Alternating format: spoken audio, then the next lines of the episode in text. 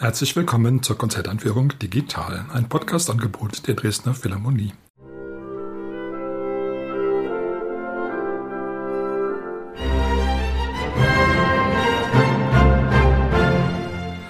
Mein Name ist Albert Breyer, ich bin Komponist und möchte Sie in das Programm der Konzerte am 2. und 3. Juni einführen.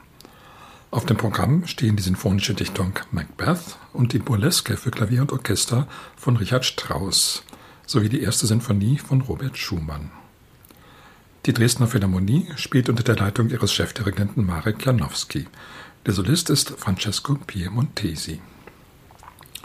Zahlreiche Dramen von William Shakespeare haben die Musiker immer wieder inspiriert. Am meisten wohl der Sommernachtstraum, bekannt geworden durch die großartige, geniale Musik von Felix Mendelssohn. Macbeth gehört zu den Stücken, die eigentlich weniger Einfluss auf die Musik hatten. Das liegt wohl daran, dass es da kaum romantische Musik inspirierende Szenen gibt. Es ist ein sehr düsteres, sehr hartes Drama. Für die Musik scheint es da nur wenige Plätze zu geben, wo sie nun wirklich richtig ist, an der richtigen Stelle und das zu sagen hat, was nur sie sagen kann. Es ist doch so, dass sich der Sinn dieses Dramas im Wesentlichen naja, man würde sagen, im Politischen erschöpft, in den Kämpfen, in Mord und Totschlag natürlich auch. Was soll die Musik da? Giuseppe Verdi hat es versucht in einer Oper. Diese Oper ist allerdings auch nicht sehr bekannt geworden. Das mag wohl auch daran liegen, dass es eine fast reine Männeroper ist mit der einzigen weiblichen Gestalt der Lady Macbeth, die nun auch nicht gerade dem Idealbild einer Frau entspricht, sondern auch so ein merkwürdiges Halbwesen ist mit sehr männlichen Zügen und sogar grausamen Zügen ausgestattet. Die einzigen Elemente von Shakespeares Tragödie, die vielleicht musikalisch etwas hergeben würden, das sind die Hexen, die zu Anfang auftreten. Da könnte man sich schon vorstellen, dass die entsprechend musikalisch in Szene gesetzt wurden. Und es ist vielleicht auch die schottische Atmosphäre, eben die Düsterkeit, die abgelegenen Täler, die Burgen, die dann eben über das Land schauen. Felix Mendelssohn, dem wäre da sicher etwas eingefallen in der Art seiner schottischen Sinfonie. Richard Strauss hat darauf ganz verzichtet in seiner sinfonischen Dichtung. Da geht es eigentlich wirklich nur um harte Kämpfe und Auseinandersetzungen.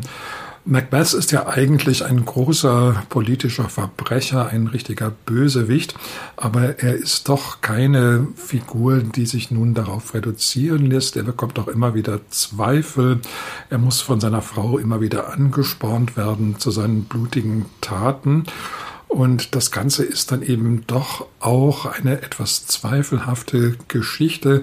Kein Drama, was von Anfang bis Ende dann einer einzigen Spur führt, sondern es gibt auch, auch immer wieder vor allen Dingen psychische Ausweichungen. Die werden dann von Richard Strauss auch musikalisch sehr schön in Szene gesetzt, obwohl der Gesamteindruck dieses Stückes doch sehr, sehr einheitlich ist. Das liegt auch daran, dass Richard Strauss es einsätzlich konzipiert hat. Die ursprüngliche Fassung war viersätzig. Es gab dann mehrere Umarbeitungen und diese Viersätzigkeit wurde eben nach und nach reduziert auf einen einzigen großen Satz, der eigentlich auch der Sonatenform folgt. Also ein Sonatensatz von 20 Minuten. Das bedeutet, dass die einzelnen Teile natürlich sehr ausgedehnt sind, dass vor allen Dingen die Durchführungsteile auch sehr, sehr ausführlich sind. Aber insgesamt ist doch noch etwas zu merken, so vom Kampf zweier Prinzipien. Einmal eben von dem vorantreibenden Kampfprinzip und dann den ganzen Momenten, die das doch immer wieder zurückhalten. Also dass Macbeth seine Verbrecherlaufbahn eben doch nicht so ganz ohne Widerstände einfach durchziehen kann, sondern dass von allen möglichen Seiten und zuletzt von ihm selbst auch immer Mahnungen kommen, Bedenken. Das wird alles in der Musik sehr gut dargestellt. Ein ganz anderes Stück ist die Burleske für Klavier und Orchester, ebenfalls von Richard Strauss, ebenfalls in D-Moll, sogar ungefähr zur gleichen Zeit geschrieben wie der Macbeth, aber eben doch ein ganz anderer Charakter. Burleske, das heißt natürlich, hier geht es eher fröhlich zu, vielleicht auch ein bisschen grob und unwirsch. wobei sich das eigentlich doch in Grenzen hält. Es ist auch ein sehr charmantes Stück und die kräftigeren Passagen werden dann doch immer wieder im Zaum gehalten. Strauss stand, als er dieses Stück schrieb, noch sehr unter dem Einfluss von Johannes Brahms. Die beiden haben sich in Meiningen getroffen. Meiningen war ja damals eines der großen Zentren der deutschen Musik, weil der Fürst eben sehr musikliebend war und an seinem Hof ein fantastisches Orchester hatte, wo die großen Komponisten auch ein- und ausgingen und ihre Werke aufführen konnten, ohne dass man nun gleich mit dem Urteil des großen Publikums von Berlin oder Paris zu rechnen hatte.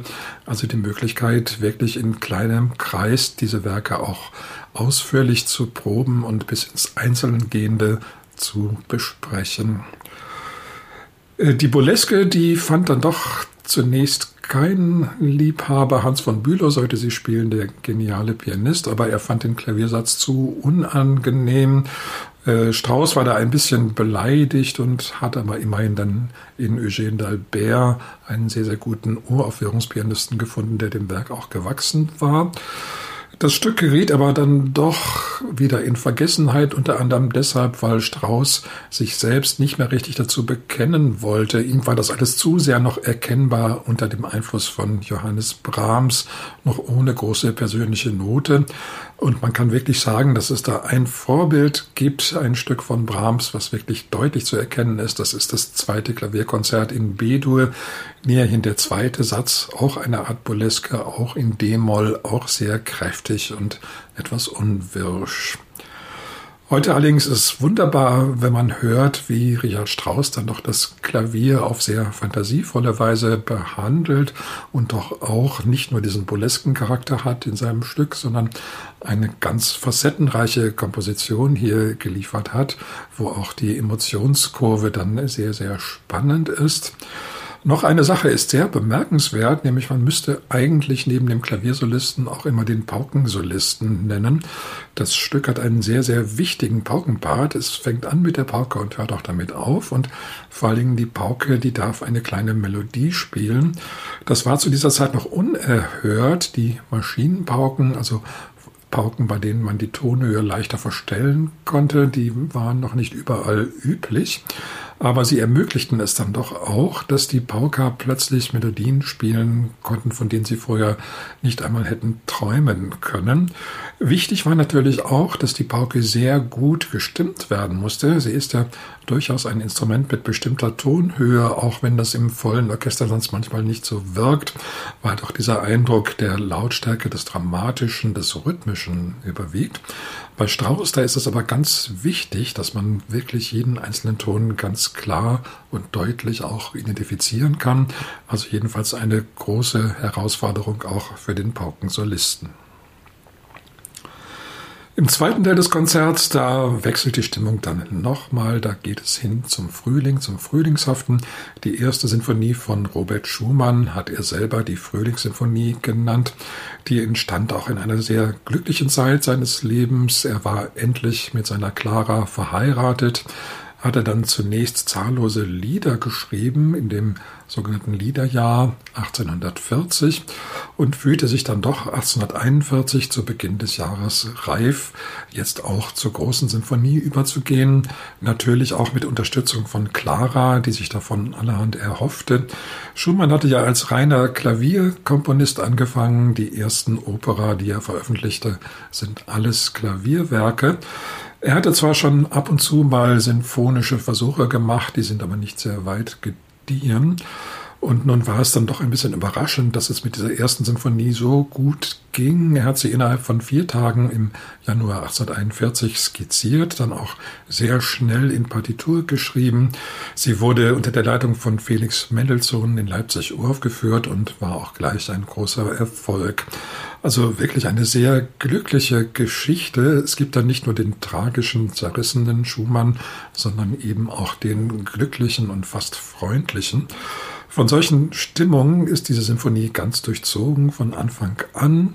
Zu Anfang, da kommt so ein Ruf in den Blechbläsern, der praktisch die ganze Sinfonie herbeiruft. Er ruft eben nicht nur den Frühling herbei, sondern auch die Musik. Aber Schumann war natürlich auch damals schon ein sehr technisch, auch versierter Komponist. Das heißt, dieser Ruf, der steht dann auch nicht für sich alleine am Anfang, sondern enthält viel thematisches Material, was dann in der ganzen Sinfonie eine Rolle spielt.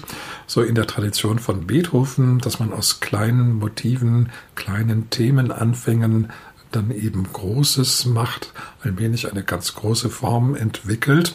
Das geschieht bei Schumann ganz unaufdringlich und zwischendurch hat er natürlich auch immer wieder seine Momente, wo er sich ganz der Fantasie überlässt, wo plötzlich thematische Gestalten auftauchen, die sich vielleicht nicht ableiten lassen aus dem Anfang, die so wie aus dem Nichts einfach angeflogen kommen, aber trotzdem auf ganz merkwürdige Weise an der richtigen Stelle sind. Die Symphonie ist ganz klassisch geschrieben mit vier Sätzen, ein schneller Satz mit langsamer Einleitung, ein sehr kantabler, langsamer Satz, ein Scherzo in G-Moll, allerdings mit zwei Trio-Sätzen und ein wieder sehr lebhaftes Finale. Eine Besonderheit ist, dass der zweite und der dritte Satz direkt ineinander übergehen. Da gibt es eine wunderschöne Posaunenpassage gegen Ende des zweiten Satzes, die so sehr geheimnisvoll klingt. Man weiß nicht so recht, wie das mit der Musik weitergehen soll. Und der zweite Satz bekommt dann auch keinen richtigen Abschluss, sondern geht direkt über in das Scherzo, das sehr lebhaft ist. Der einzige Satz in der Symphonie, der in Moll steht, aber das ist auch kein trauriges oder tragisches Moll, sondern ein sehr energisches. Noch heute kann man die Frühlingsstimmung dieser Symphonie sehr gut nachvollziehen. Sie ist eben auch für das Orchester eine reine Freude. Schumann war ja mit dem Orchestersatz da etwas vorsichtig. Es war eben doch nicht seine Domäne.